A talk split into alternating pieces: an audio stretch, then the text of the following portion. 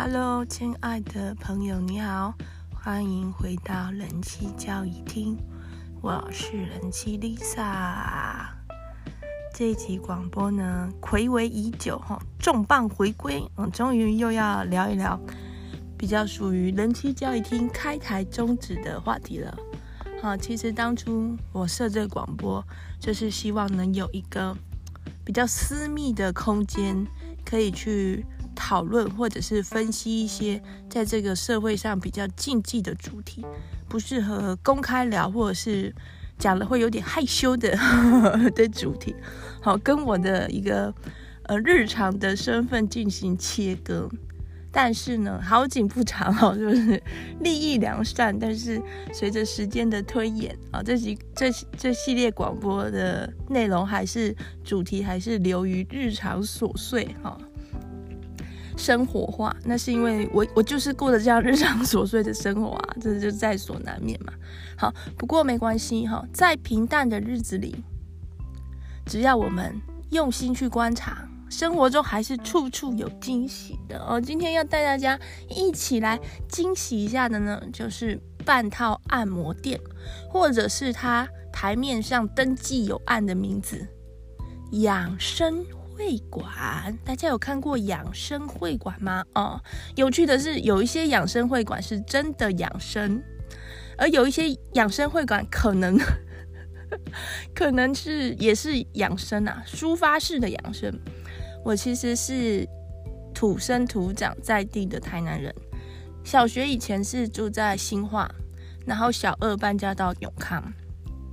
我不知道大家有没有去过台南，去过永康。我在看《台北女子图鉴》的时候，我发现，哎，有些人其实他不太懂永康哦，好像是把台南永康当成一个乡下地方。事实上，台南永康是非常人口密集的，哦，都都会的一个地方，哈，商业或者是工业都很发达。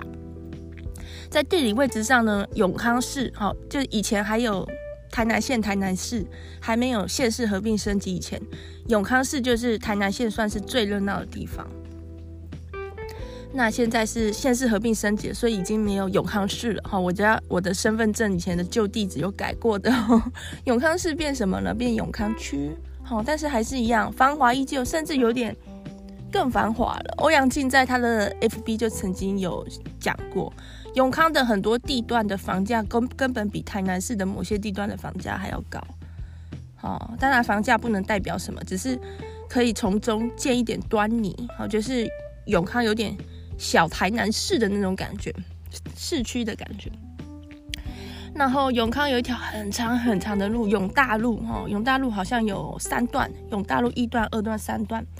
然后我我小时候都是经过而已哦，因为永大路它有点是横切，横切就是从我家到台南市，好到我的大学、我的学校的话哦，那条是直路，然后永大路有点横切这样，所以我我也不太会去永大路上徘徊。是在我生完小孩之后，对，永大路上很多牛肉汤。如果对吃喝玩乐有兴趣的朋友哈，可以去永大路上喝。好像比如说像中华牛肉汤啊，有几家牛肉汤可以选这样子。因为好像是牛须宰牛送到台南市区的过程中会经过永大路。好，回回回回到主题，回到主题。哦，永大路上。春色无边啊！我不知道，因为在我成长过程中，我不太会去注意养生按摩会馆哈。年轻的时候筋骨很很勇敢的哈，没有这种按摩的需求。是在我生完两个小孩之后，开始会在夜间到台南，好，为了避免白天塞车，呃，塞车的时候大人烦小孩哭，就会喜欢开夜车，所以常常是呃晚上八点吃完晚餐从桃园出发，然后到台南大概十一二点。当高车子从高速公路下交流道进到永康的时候，我的天哪！就是我过去从没关注意过的景色。因为到了晚上，所有的店啊，嗯、服装店啊、药妆店啊、Uniqlo 啊，什么店都关了，招牌都暗了，只有一种招牌亮着，嗯，好像黑暗中扎着的眼睛啊，bling bling 亮着的招牌，全部都是养生按摩会馆，大概十到二十公尺左右。一段路哦，十到二十公尺就一间养生按摩会馆，一整条永大路上大概有应该有二十到三十间，我觉得或许还不止的养生按摩会馆，数量之多，让人觉得 天哪，怎么怎么这么多养生按摩会馆？然后我就觉得这可能不是我们传统的那种哦，整骨推拿、脚底按摩那种养生按摩会馆，因为假如一个人他真的很注重养生，他就早点睡觉啊。哦，他十一二点不睡觉跑去永大路按摩干什么？哦，这个感觉有点可疑哦。但是我也只是把这个疑惑放在心里。我觉得没有证据就乱下妄下定论的话，可能不是很好。但是来回几次夜车之后，我就觉得不行，我一定要搞清楚 这些养生按摩会馆到底是不是这 O A 哦，到底是不是，到底是。按摩身体还是按摩性器官？我想弄清楚，于是我就开始上网找资料。然后这我，哎呦，手机掉了啊，不好意思。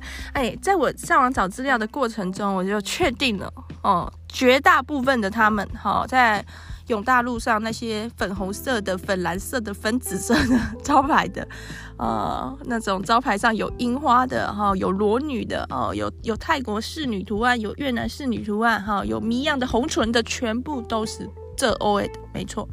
好，但是呢，我进一步去好奇的就是，怎么可以有这么多这种所谓的半套店，甚至提供全套性服务的店、按摩店，在永大路上这样子？就明目张胆的开在那边，不会被抓吗？哦，那我就去查新闻，我就查到了一则有趣的新闻，没有办法忽视，它的资讯量有点庞大，所以大家仔细的听。好，这则新闻是发生在二零二二年十月六日号。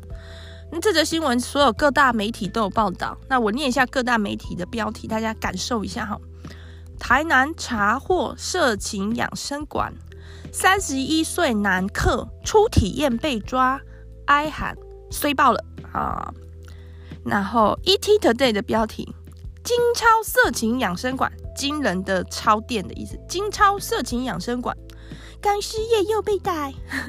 哦，暴乳熟女哀，只求一顿温饱啊！这个这个 ET Today 还有这个这位暴乳熟女的照片哦，啊，就是确实是有暴乳，然后穿的有点像斑马的那种条纹的细肩带，发色有点。老气哦，这我真的只能这样说。这种红红偏过过红的棕色，好像是我妈那个年纪喜欢染的一个发色。嗯，好，雅虎奇摩新闻哈，刚刚那个自由时报是从嫖客的立场，然后 ET Today 是从性工作者的立场，就是一样。十月六号的这个新闻哈，ET Today 讲的是原来那个性工作者是一个暴露的熟女哈。啊，雅虎奇摩新闻的标题是所有的媒体的标题里，我觉得我最喜欢的一个，他的他是这样写的：初体验被毁，台南三十一岁男听信老司机利剑，激战五十四岁姐姐后，点点点，剉掉了啊！原来这个暴乳熟女五十四岁了哈。我觉得嗯比较喜欢这个标题，我不喜欢雅虎雅虎奇摩新闻，我不喜欢。那我喜欢这个标题的原因是它有很多的词，比如说五十四岁姐姐，我觉得就是蕴含很多的很有意思哦，细细品味很有意思。然后错掉了哦，其实错掉了的主因是被警察逮了哦，但是他这样写让人觉得好像有点故事。那所有标题里面，我觉得呃最令我困惑的是联合报。联合报在二零二二年十月六号的这则新闻的标题是：他好奇去养生馆第一次买春，然后就被警察抓了。惊叹号！这个，然后，然后是一个算是连接词，有的时候也是那种突然想不到要讲什么的时候，顺不过去的时候会讲然后哦。所以一个人他如果讲故事的时候出现很大量的然后然后然后，就会有点破坏情绪嘛。那在新闻的标题在然后，就是觉得让人觉得说，是不是用字上应该更斟酌？而且他为什么会有个他？就 是如果新闻标题可以用这样你我他当主词的话，那整篇都是你我他，你知道吗？那个版面会全部都是你我他，到底是谁啊？比如说三十一岁男台南某郭姓男子，你要你要讲谁呀？要他？呃，所以我就觉得联合报在十月六号那天，我大胆推测，主编请假，没有人审标，想怎么标题想怎么写就怎么写，都会过。好。然后跟大家呃分析一下这则新闻哦，我们已经有几个资讯了，是三十一岁男子，他姓郭啊、哦，新闻里都有写，郭姓男子呢听了朋友的建议，去永大路上的一间养生按摩会馆买春购购买性交易的服务，然后来的是一位，你看我然后了，来的是一位五十四岁的暴露姐姐在。面交的时候不会暴露年龄，你性工作者不需要跟人家说他几岁，可能这个五十岁、五十四岁的暴露姐姐，在这三十一岁的男子眼里还是挺有吸引力的，要不然就是他他根本就喜欢熟女。总之他就同意了，然后他们按摩的时候呢，就升级哈，这个术语行话叫升级，升级成全套的性服务，那价码是三千两百元。按摩其实大概就是，比如说一千二到一千六一节，可能五十分钟或四十分钟看店家。好，半套店的按摩行情大概是这样。升级大概就是加一千。哦，当然这是看性工作者的一个喊价的。如果他说升级要加五千，你不加就算了，你要加你就要付五千这样子。可是，呃，半套按摩店或者是这些养生会馆如果有这欧的话，应该是属于一个比较平价的，就是。修个短短袜哦，这个比较实惠的价格，所以三千二，老实说，在半件半套按摩店，在台南的养生会馆来说，也不算太便宜了哟。好，三千二的这个呃性服务呢，店家跟这个姐姐，好，五十四岁的姐姐是采用这个六四分，好，所以姐姐是拿一九二零，然后店家是拿一二八零。四六分或者是三七分呐、啊，主要就是这几种。好，然后进行性服务的时候，他们就遇到临检了。我根据我调查，警方是不会就是整天去临检，没事就去临检的。这些按摩店他们都是登记有案的，他们都是合法注册的，他们的营业项目是按摩、舒压按摩的哈。那。但是有的时候，比如说被附近的居民检举啊，太吵啦，或者是有一些感觉是知识分子、黑道或者是毒品买卖可能涉及其中的话，有一些线报的话，警方会去临检。那一般来说啦，据我了解，这些按摩店都有一些关系，就是他们可能会疏通这个关系，所以要临检前应该会有内鬼，就是警方的内鬼。好，这这只是。不不可靠推测哦，警方的内部的建议可能会去通知要去按摩的那家店，要去临检的那家按摩店。再者就是当警察到这家按摩店的时候，这里这个按摩店的前台应该有办法去通知房间里的顾客跟性工作者，有警察来临检，比如说是用音乐或者是用灯光，总之就是可以显示出有警察来临检的。然后前台应该要尽量的去拖时间。让房间内的性工作者跟消费者可以去整理衣物。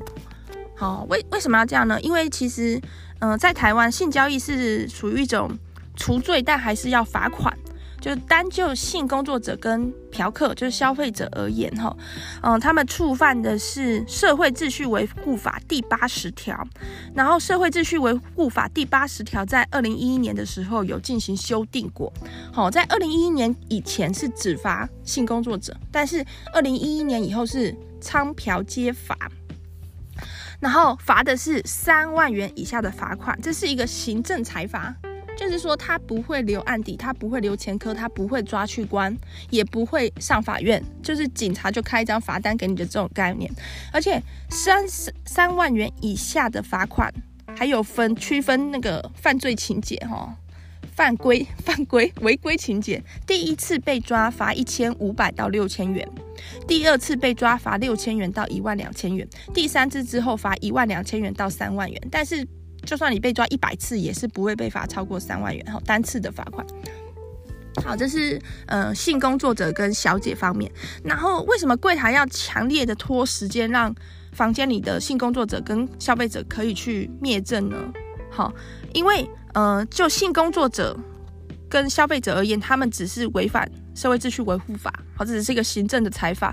但是媒介性交易的人，好，包含业者、那个店家，或者是有的时候有些拉皮条的车夫，他们。是触犯刑法的媒介性交或猥亵罪，哦，这可能可以处五年以下有期徒刑，并科十万元以下罚金。好、哦，这是刑法的裁罚。他们也有可能是社会秩序维护法的媒合性交易，就是社会秩序维护法的第八十一条，可以判三日以下拘留，并处一到五万元罚款。情节重大可加重拘留至五日。情节重大就是比如说那间按摩店一堆小姐，哦，或者是可能有一些。更进一步的剥削的形式情势的话，哈，限制小姐人身自由的话，他们会被罚得更重。然后，如果用刑法去裁罚的话，就不会再受社会秩序维护法的这个罚款，就是择一啦。好，刑法跟社会秩序维护法第八十一条仲介，针对仲介的话是择一去处罚。所以柜台它其实是属于可能它有他有可能是触犯这个媒合性交易的部分，所以他要想办法拖时间，让里面的性交易可以被灭证。但是我不知道是因为这个顾客他第一次他没有经验哦，这个锅男哦太紧张了，紧张到都软掉了，不知道怎么办。那这个小姐五十四岁的姐姐，可能不是小姐，五十四岁这个大姐，她也是，她之前其实是在脚底按摩店工作的，是有一技之长的。但是那时候因为疫情，因为武汉肺炎，或者是因为有朋友一直跟我说，不能说是武汉肺炎。因为这个病毒不是从武汉来的，我觉得是啊，但是 是从武汉来的不是吗？好，那没关系，我们顺应民意哦。哦，新冠肺炎，那疫情期间，在二零二二年十月的时候，台湾还是属于一个比较防疫比较严格的时期，还没有完全解封，所以那个时期的按摩店的生意，脚底按摩店生意可能不是太好，所以这个。五十四岁的大姐，她就失业了。然后她的一技之长是按摩，加上她有点年纪，所以她可能也很难找到一份合适的工作。因为其他按摩店，正规的按摩店也都生意不好，也都可能不会再请人。所以为了维持她的家计跟生活，他可能就是选择把头发染得这样子红棕色，然后穿上暴露辣妹装去去这个色情按摩店工作。那因为他们两个都太嫩了，就是。可能真的是没有经验，第一次或前几次，所以遇到警方临检的时候，可能太紧张了，没来得及及时去灭证串供等，就只好承认了。然后承认之后，就开始卖苦卖惨，希望能够警警警方能罚一千五就好了哈，可以把那个罚金的数量压到最低。对，但是一旦他承认了，而且承认了他跟店家是四六分的话，这样店家的所有人，他其实就有可能。后续会面临刑法上的裁罚的，这个可能会有一些新奇，好，要看法官怎么判。那这个新闻我看了之后就觉得感慨万千呐、就是怎么只是去性交易，结果弄得好像就很差差掉了这样。我觉得不管是针对性工作者或消费者而言，都应该可以更有保障，或者是。更更从容的去面对这件事，所以我就想把录这一集广播叫做“第一次去半套按摩店就圈圈叉叉三角形”。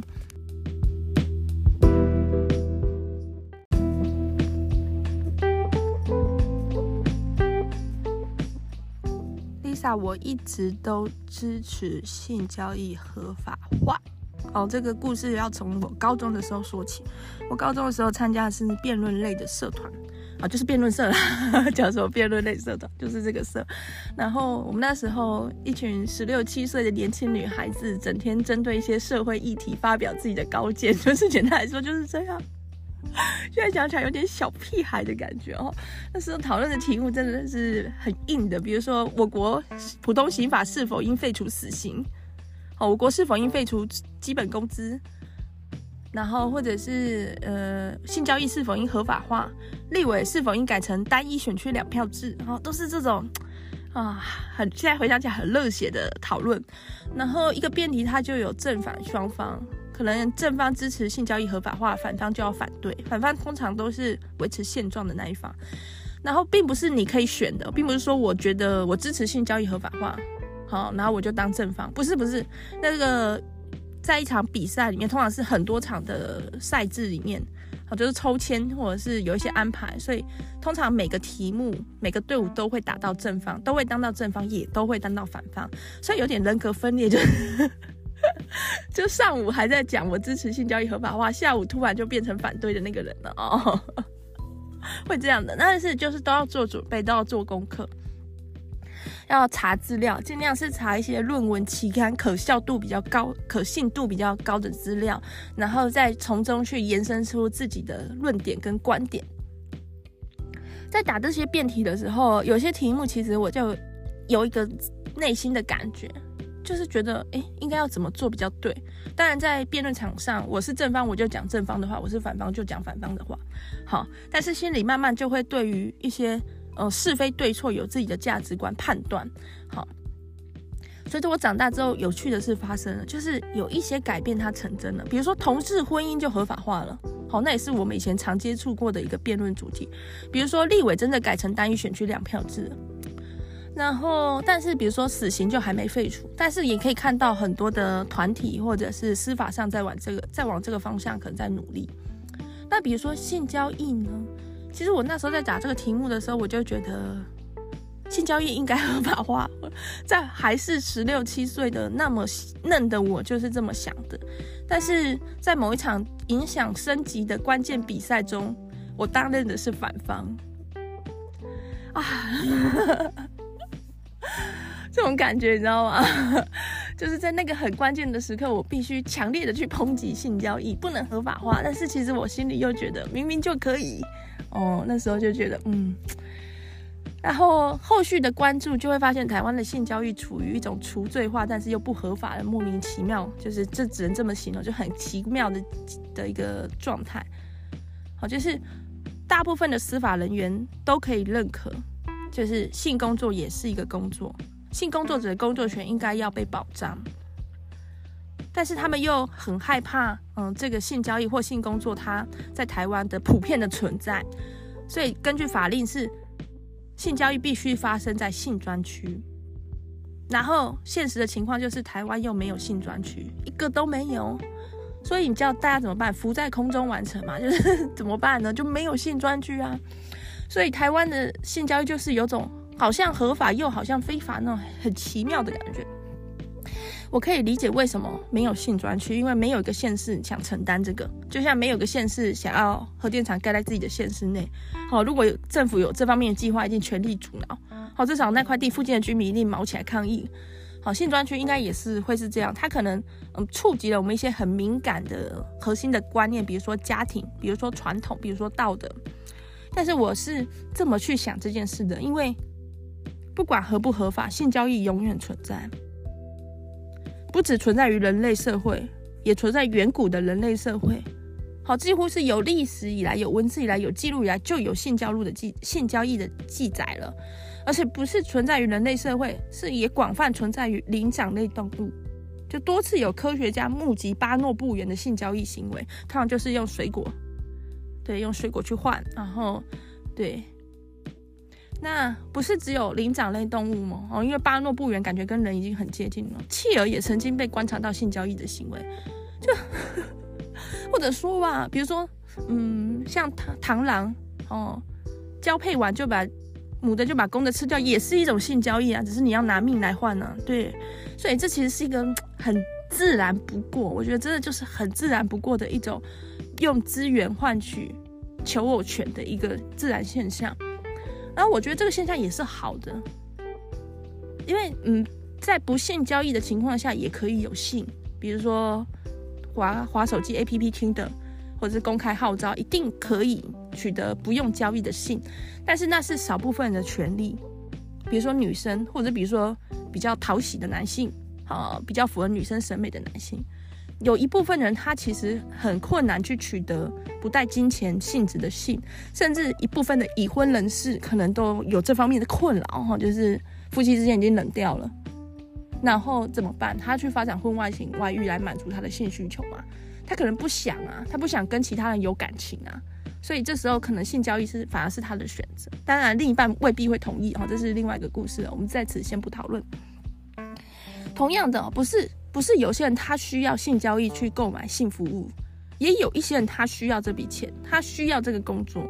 我不管原因，好，当然像五十四岁的大姐，哦，她她为了生计，她她家里有老有小，可能还有房贷要缴。那如果她这段期间找不到工作，缴不出房贷，她房子被法拍，那怎么办？哦，类似这样的很辛苦的情境也有，当然也有一些情境，性工作者他就只是要更有钱而已，但也无妨，哦，我我觉得都可以，好，个人的选择。那这种情况下，为什么这个东西一定要在非法进行？哦不是在讨论可不就是可不可以有性交易哦，一定有的。现在讨论的是他要不要合法，他要不要管理，他要不要管制而已。假如有一个人他可以做到说一个区域一个国家完全没有性交易，那我觉得 那才不可思议呢。是发生什么事？显性的或隐性的，有明显的对价关系的哦。在根据我国的。法律哈，性交易有三个条件：有对价、性交或猥亵行为，所以及双方合意。所以真的符合法律定义的性交易，就是要讲好一次多少钱，然后接着就就一次，然后双方都是同意的。不那么符合这个狭义性交易的性交易，在现代社会不是也很普遍吗？比如说他没有对价，但是可能你送的礼物够多，我觉得今天心情不错，这样子。这样也发生了一些事，这样不算法律上的性交易，他没有对价，那只是一种感觉。可是广义上来说，这不是吗？哦，那当然这，这个这再讨论下去就就太离题了，先不讨论。所以我一直都是啊支持性交易合法化的。我希望性工作者的权利能被保障，因为在性交易不是合法化的情况下，很多的不肖业者或者是黑道，他可能就掌控了这个产业，就挂钩了。也说性工作者他的工作环境可能是危险的，可能是被限制自由的，可能跟暴力、毒品相关，甚至可能涉及未成年的性服务，可能甚至可能涉及人身自由的限制、人口贩运，哦，这些都是我非常不想看到的。我觉得弄到这样就已经太就不是动物本能了，是一种更社会化的邪恶了。我不希望这样，而且我也认为只有健康快乐的性工作者。才能提供健康快乐的性服务，才有健康快乐的性交易，也就是我想追求的。默默的在促成这个改变，嗯。所以这集广播呢，这个主题的广播内容会有点多，多到我想把它分成上集跟下集。好，上集呢，我想专注在性工作者的身上，就聚焦在这个身上。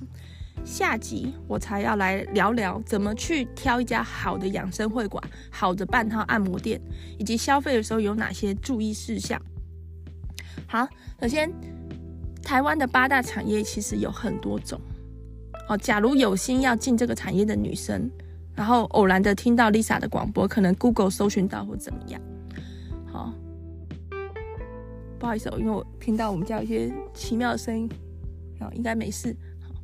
好，假如有心要投入这个产业的话，可能要先想清楚自己要什么，呃，哪一种店适合自己。因为，比如说，比如说有酒店小姐，也有传播小姐，这两者的区分是什么呢？酒店它是有一个店的，比如说像金钱豹最有名的。好，那在这个店里的酒店小姐，她就是跟这个店家绑的，她的出勤时间是有要求的。那大家，他等一下，我家这个。可能是邻居吧，好像在钻洞。嗯，这个声音是在啊，可能是我先生在施工。好，躲回衣柜里，不管这个砖头声了。哦，比如说，呃，哦，就这金钱豹豪泰嘛，豪泰。我对酒店的了解没有很多。比如说某个酒店 A 酒店好了，哦、去当 A 酒店的酒店小姐。好、可能 A 酒店对于小姐的服装、仪容、出勤、服务品质都会有一定的要求。那酒店小姐主要做的就是陪客人喝酒、聊天、玩游戏、唱歌，哈。然后获利的来源呢，主要是来自于那个出台费，好，可能会被大框、小框带出场、全框，好，这些东西就会变成自己的收入，还有小费，还有客人赠送的礼物等等。那传播呢，就可以把它想成是道府酒店妹，哦，道府酒店小姐，哦，就是她不用进去店家，但是她一样要穿的辣辣的。之后可能中间会有一个中介，然后送到或中介跟车夫送到，比如说某一间 KTV 或者是某一个 motel hotel 的房间，或者是某一个民宅，之后也是一样陪客人玩，哦，陪客人喝酒聊天，弄气氛弄嗨。那不管是酒店或传播，他其实要接触的人是。形形色色的，而且有点复杂的。当然，不同品不同品质嘛，不同类型的酒店接触的小姐不太一样。比如说，也有所谓的日式酒店、制服店、礼服店，好，会用价位跟市场区分去，呃，稍微分隔出顾客。但是来的客人还是不知道会是谁，所以也有可能是黑道，也有可能是高官，哦，有可能是教授，也有可能是吸毒的人。好，所以。这个环境终究还是相对复杂一点。那在这个有点复杂环境中，每个性工作者或者是每个八大行业的从业者，可以去自我定位自己的服务。像有一些酒店小姐，有一些传播妹是做 S 的，就是她会提供性服务的，当然要额外收费。那这样的话，她可能可以在比较短的时间内快速的获利，或者是留住她的客源。但是也有很多小姐是不做 S 的，能不能坚持住是？可能是还是要看一些状况，但是自己设的底线，好，自己是可以自为自己设底线，保护自己的。好，要不要碰毒品？好，这些给不给摸？好，可能自己要去思考一下。那酒店小姐跟传播妹，她们其实对外貌或年龄的要求是比较高的。好，甚至还有所谓的饭局妹，就是只陪吃饭，那就更可能就对身材还有长相的要求又更高。然后。酒店小姐跟传播妹，她的工作比较辛苦的地方是，她免不了要喝大量的饮酒，然后作息必须日夜颠倒，嗯，因为主要的营业时间就是在夜间。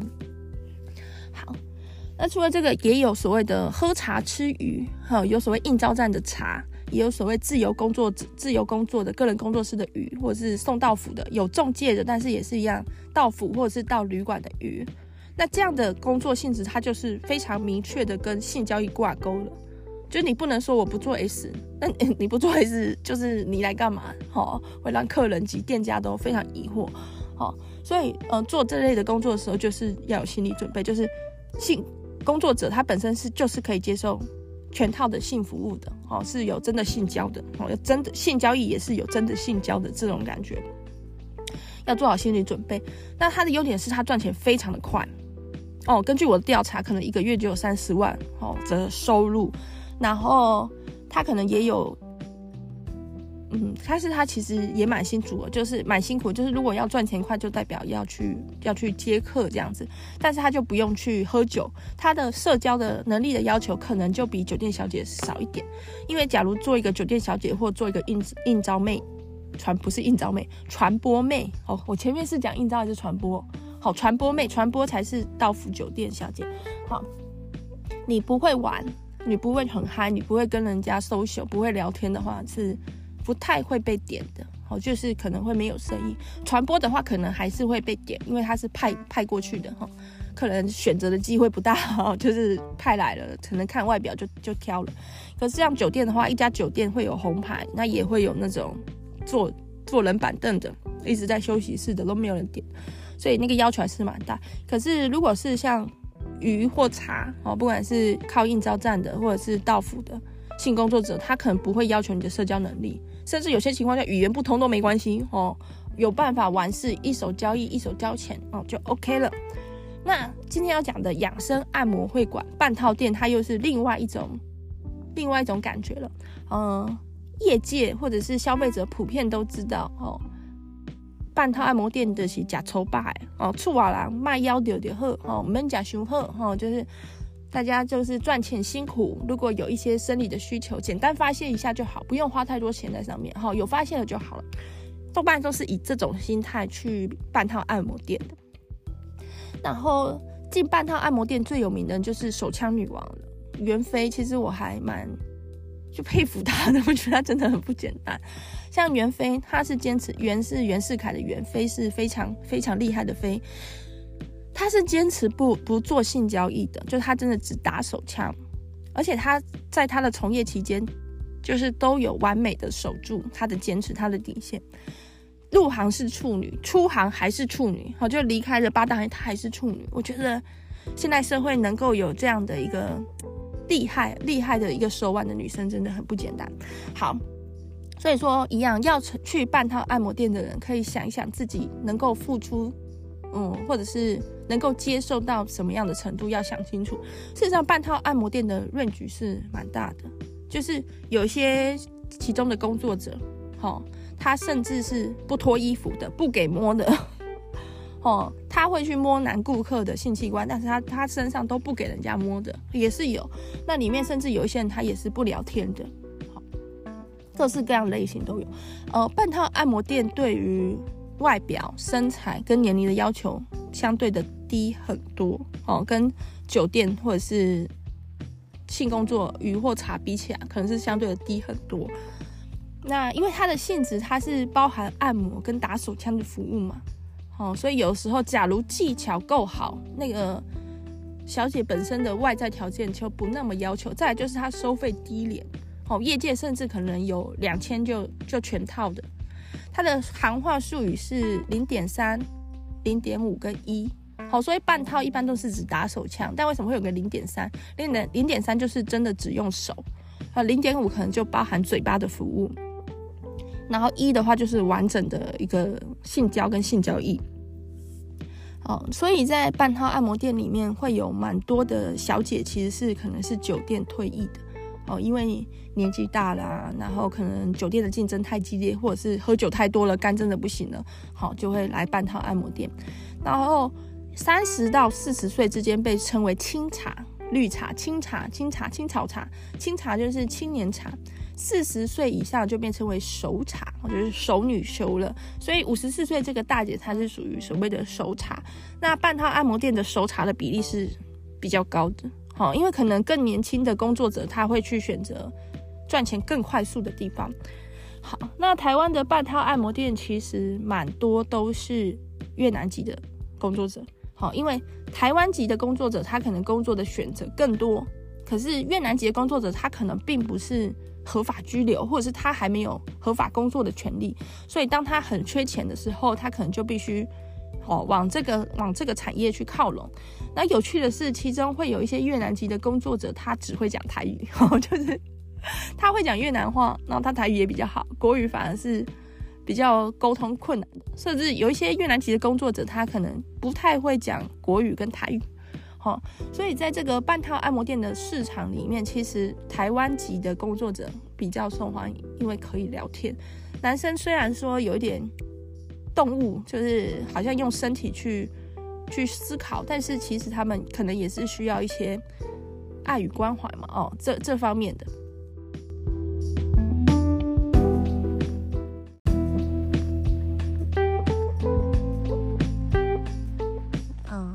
择去。养生会馆或者说半套按摩店工作，其实有很多的好处，比如说他的报班时间是相对比较自由的，好，就是又这这种有提供半套或全套服务的按摩馆，都是永远都在争人，永远都在争按摩师，然后也通常都会说兼职可，因为一旦经营就是经营这样的一家养生会馆。它的支出，它的成本是固定的，可能就是店租，可能就是房间的装潢，然后一些耗材，耗材像保险套啊或润滑液这些，其实也不是很贵。那报班的小姐可能是没有领没有领基本工资的，哈，没有领薪资的，而是抽成，看她做多少客人，她就抽多少钱。所以小姐是越多越好。那小姐兼职也可以，哈。如果是外貌条件比较佳，比如说我长得比较正，身材比较好，比较年轻，那话语权其实就更大了。一般来说，养生按摩会馆通常都是，比如说从下午一点经营到凌晨三点，那甚至也有二十四小时的，比较少。大部分就是主攻下午到凌晨这段时段，因为人也是在夜里。特别容易感到寂寞，好，所以顾客的一个量的高峰应该是晚上，可能入夜之后开始到凌晨为止。但是小姐，好，工作者可以看自己的需求去排班。比如说，假如像 Lisa，Lisa 很早睡，所以我可能可以安排一个下午一点到晚上九点的班。那有一些人他是这些按摩店的有一些从业人员，他其实是已婚，甚至已经是妈妈的身份，那可能他就要顾家庭、顾小孩，所以他也可以排说晚上九点，然后就小孩睡了以后，十点到凌晨出来兼差赚钱，都可以看自己的需求去调整。如果是外貌条件很佳的哈从业人员的话，他其实什么时段都可以，因为客人会等他。客人就是要他哈，那如果说外貌条件已经相对没有那么有竞争优势，比如说年纪比较大了，或者是可能就不是大众审美的话，那当然排班时间就必须排在一个比较热门的时段，或者是排一个比较长的倒班时间，这样可能才会有顾客。比如说顾客上门的时候，店家可以推荐，好，这样可能可以促成一些服务会有收入这样子。那。手枪店的名人哦，半套按摩店的名人袁飞，他在他的书里有讲到，他打了一万支鸡鸡，就是他帮超过一万个性器官，就是打手枪过，打到手会肌腱炎哦，这是有职业伤害的。据袁飞表示，绝大部分的男生都是在五到二十分钟内射精，哈，就是打手枪就是花五到二十分钟就可以打出来，但是有一小部分男生是早泄的，甚至可能都还没开始打就射精了，在。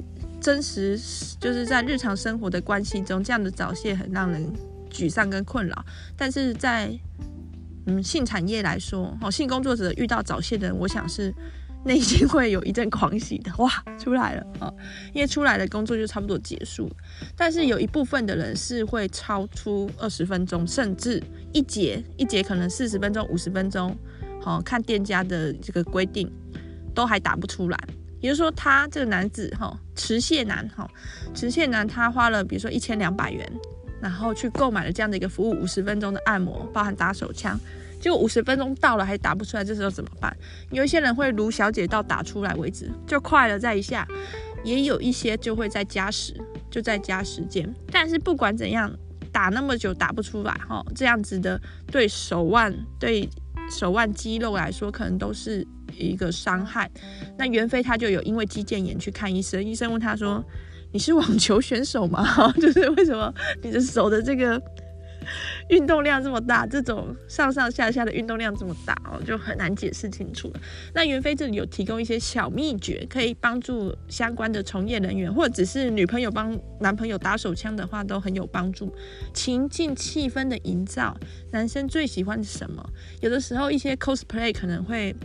有点帮助，比如说 OL 女警、空姐，但是更多时候，男生最喜欢其实就是纯情的邻家女孩、女友风。袁飞有说，他有很多套工作时的战袍，最受欢迎的一套其实是一个白色的低领的毛衣，白色的低胸的毛衣，然后有露腿，男生都无法抵挡这种感觉，这种很舒服、居家的感觉，其实是无法抵挡的。那除了打手枪的时候，手部的一些动作跟诀窍，这个可能要上一些专业的课程，会讲得比较仔细、实际的练习。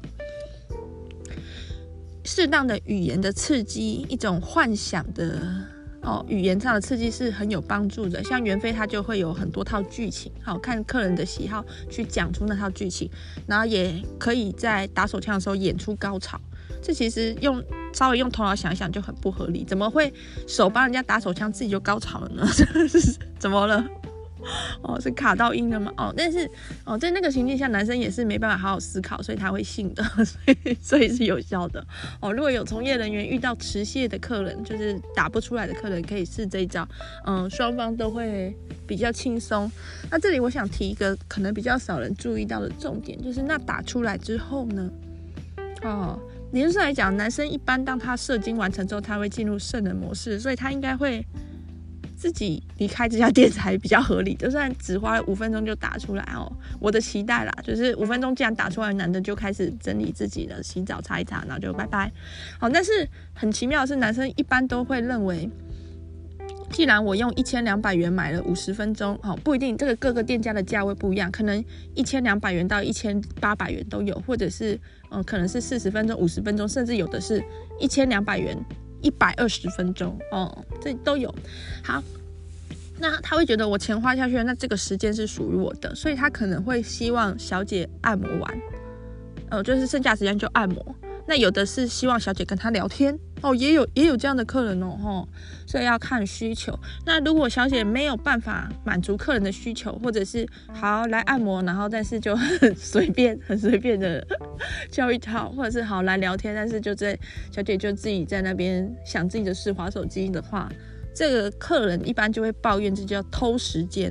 好，这个就是我已经买了你的时间了，你不认真工作，你就是偷时间，会有这样的客人。嗯，我觉得啦。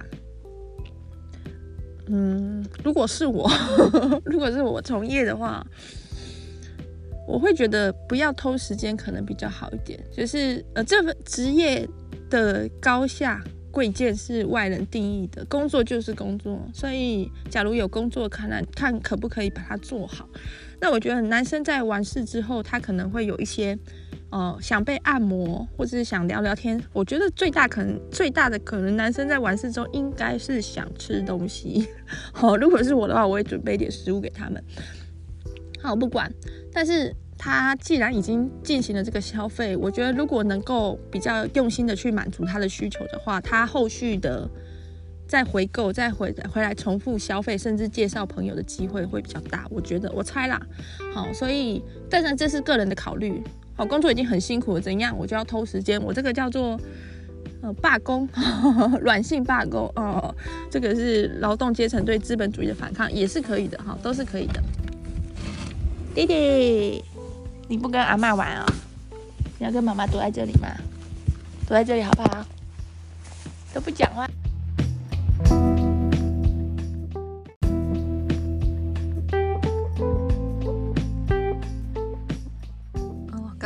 弟弟闯入，等一下，随时 衣柜的门还是有可能会被打开啊。那我听到脚步声了，呃，好紧张哦。弟弟，好玩吗？好玩哦，去玩积木好不好？找阿妈玩积木哦，拜拜，弟弟，拜拜，拜拜。好。弟弟离去了，嗯，好，这是我个人的一些想法跟建议啦。当然，实际上的从业人员懂得比我多太多了，所以要不要听随便。再来就是一个想法，我觉得其实可以试着做一下顾客管理，哈，记录一下顾客，因为比如说像袁飞，他后来出书嘛，啊，因为他记得很多顾客的一些趣事。那我觉得，不管后来要离开八大行业，还是要继续待着，哦，可能转战其他战场，有做顾客管理都是很方便的。比如说，很多的养生会馆这种半套按摩店的从业人员，后来会出来自己开店，哦，当中介，或者是会转做个人工作室。那这样手上有没有一个好客名单，哦，其实就很关键。再就是说，其实，在养生会馆的工作者是流动的。他不一定，比如说，呃，永大奇缘的七号，他可能会去梦时代当十一号，就是可以在店家间流动，甚至是地区间流动，不用说绑死一家店，因为一家店也可能被警察抄了哦，所以 很多可能。再就是顾客也可能会。会觉得腻了哦，所以有时候换换店家、换换地方，可能会开辟一些新的客源，有一些不同的感受。所以这时候有没有顾客名单就很重要了。有一些顾客是超烦的，神烦，就是任何场域都有很烦的人，讲不听，跟他说没有要升级，没有要做 S 哦，就是，诶，半套按摩店如果可以做 S，那就是升级。那升级要加多少钱就要讲好。如果没有，没有。就是没有要做 S，一直撸一直撸就很烦，或者是付钱不干脆就很烦。一般来说是先付钱再办事的，先去柜台缴完钱再回来办事的。可是有些人就是在那边撸撸撸，哦，或者是很多要求啊，给我看一下你的胸部嘛，那种可以想象的，那都讲不听，很难沟通，或者是先天气质就觉得很讨厌的顾客，哈，就要把他。标注起来，我觉得之后如果换店家就不要联络他了，不要让他知道，就摆脱他了。但是好顾客就可以值得一再联络。有一些人是会用营业的方式去做这样的半套按摩的，就是就像酒店小姐或者是一些贩卖感情服务的。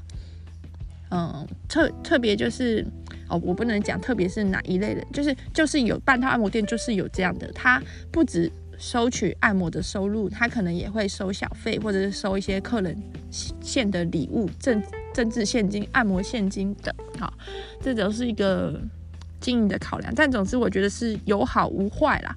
当然是要另外的手机、另外的赖去进行这个客户联络，不要跟日常生活混淆在一起。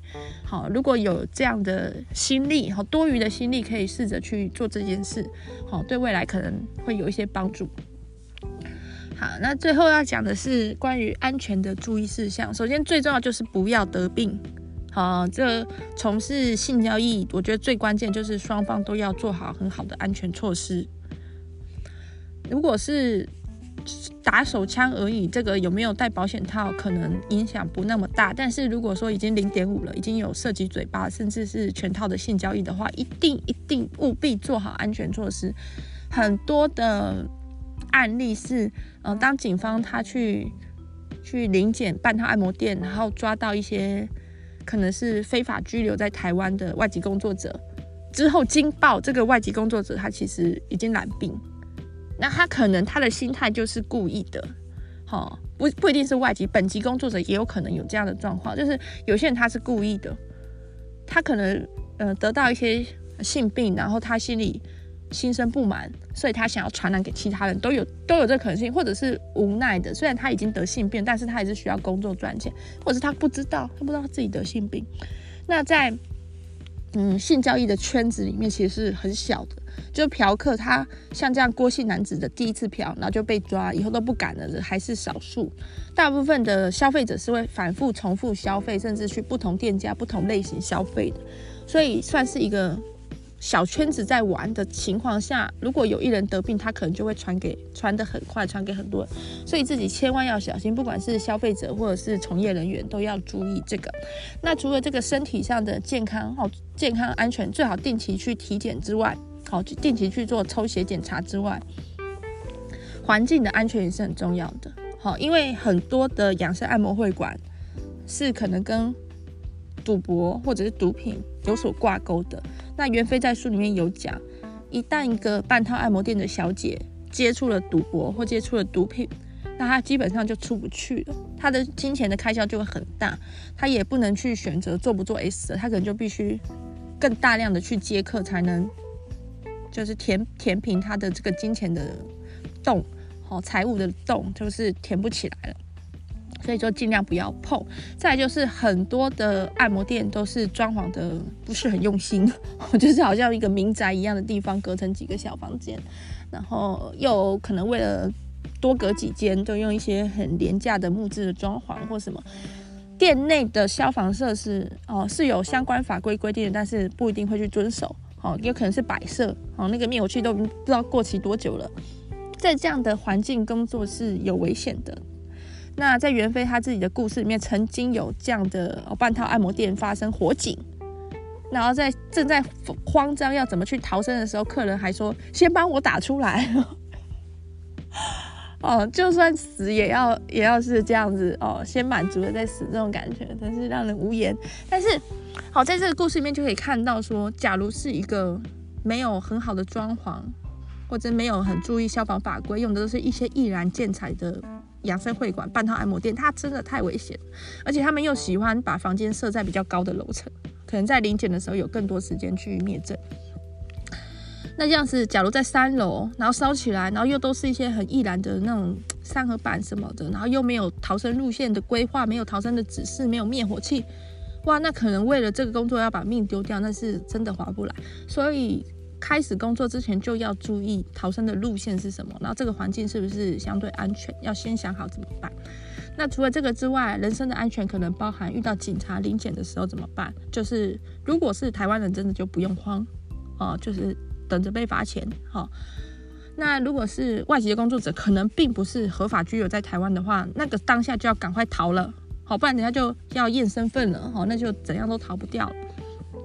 所以逃生的路线要想清楚是怎样。那如果是台湾籍工作者，没有没有理由逃离开那个房间哦，除非是你可能未成年，或者你有其他案底。所以当下的冷静之后，要想办法灭证。这个证物一般指的就是保险套。所以保险套看似冲马桶，那有些房间室内没有卫浴，那藏在哪？一开始就要先想好藏在哪，事发的时候才藏得快哦。藏在有时候顾客可以把它藏在自己的包包里或怎么样，好，用过的保险套或者往窗外一丢之类的哈，要先先先想好，好，这样到时候可以狡辩，好，因为假如没有撞个正着，没有在运动进行的当下看到之后，都可以狡辩的。那甚至实物上有个案例是，那家按摩店的消费是一千两百元两小时的按摩，诶、很划算的。如果各位 各位朋友有曾经去做过按摩的话。一千两小时两一千两百元两小时按摩蛮便宜的耶，哦，然后 就是可以按得很舒服了，好吗？一小时这样换算起来才六百元呢。好，那一千两百元两小时按摩里面含半套服务，就是含打手枪，然后警方临检的时候正在打，保险套都还带着正在打，但是最后这个。这个案子呢，中介是无罪的哈，中介中介没有媒合性交，没有没有没有媒合性交易，为什么？因为他没有对价，他没有一千两百元按摩加五百打手枪，没有一千两百元含的这个打手枪，他没有对价，没有办法证明说这是一个有加钱的进行的服务啊。那为什么会发生这种事呢？客人的辩解是说。客人跟工作者的辩解是说，按摩时候不小心按到的，嗯，好，听起来就很那个哦，有种强词夺理吧哦，但是没关系哦，在实务上还是有机会，无妨无妨试试哦。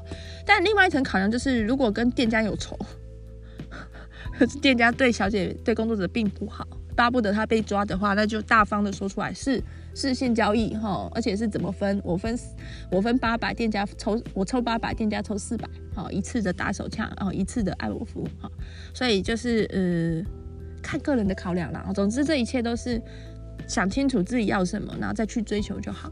那怎么怎么去入涉入，怎么去踏入八大行业呢？哦，在袁飞的案例里面，他是说他不管做什么，他这一生都是不断的被男性骚扰啊，就是。体质嘛，或者是男生太恶劣了嘛，哦，然后他后来有一种感觉，就是因为他有从从事过比较一些低薪的行业，因为他的家世背景有一些状况，好导致他有一阵子是没有一个身份的，哦，是台湾人，但是没有没有没有一个身份证明的活着的一种特殊的状况，所以他有时候会从事一些非常特别低薪的餐饮业，然后还被骚扰，他就觉得。搞什么？就是要被毛手毛脚或语言骚扰，然后还赚不到钱，那我干脆去试试看这个八大行业好了。那他一开始也不是直接就去按摩店工作，他一开始是当柜台柜台小姐，这是一个算是入门砖呐。就像比如说吸毒有软性毒品，先吸大麻哦，然后之后再慢慢的认识更多人或往往内深入一样的。如果要从事八大行业的话。特别是没有曾经接触过，也没有朋友的人，怎么会知道里面到底是怎样，适不适合自己，危不危险，能不能接受？很多事都是打个问号。所以先去当柜台，或者是先去当服务生，或是先去当清洁人员，或者是先当会计。哈，在那个华灯初上里面的会计小雅啊，一开始是会计，后来一个因缘际会下也会成为坐台小姐。好，所以可能是一个方法，而且感觉也比较好听。就是，就像有很多明星，他出道是因为他陪朋友去试镜，就被选上了。哦，这样显得自己好像一开始也没有这个想法，就是这一切都是命运因缘际会。好，所以是一种选择。另外，比较常见的踏入八大领域的就是找经纪人。哈，因为每个女生她的外貌条件、年龄各方面能力不一定一样，所以她到底适合什么，有时候自己也可能不太知道。找经纪人的好处就是经纪人会根据你的需求帮你推荐职涯的道路，但是坏处就是他会抽钱。而经纪人还有很多的服务，包含说喝醉了他可以去接送，哈，或者是跟人家吵架的时候他可以出来调解。不过据我所知啊，一般就是养生会馆那种。半套按摩店，至少台南的可能不太涉及到经纪人啊，就是你自己自己去工作就可以了哈，可以少被抽一笔。啊？怎么了，弟弟？你把门打开没有要说话？弟弟来一下嘛，弟弟来这边好不好？来这边好不好？跟妈妈躲起来好不好？好不好？好不好？把门关起来哦，好，跟妈妈一起躲躲。嗯，现在我跟我们小智宝一起躲在这个暗无天日的衣柜，不要踢，会坏掉。哦踢踢门会坏掉。好的，哦，好好好。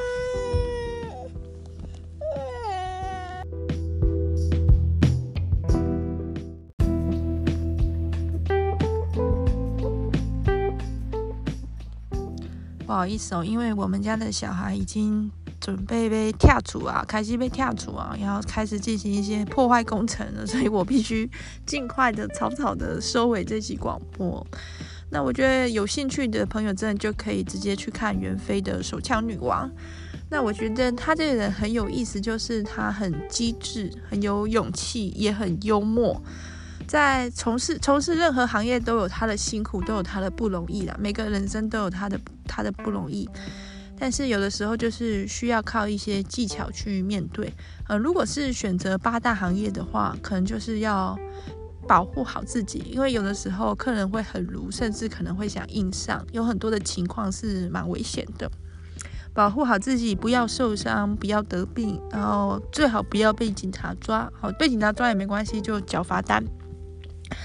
好，不要涉入一些黑道的械斗或危险，然后不要太沮丧。如果是逼不得已必须进入这个行业，大部分进入八大产行业的人都还是为了钱。好，说白了就是为了钱。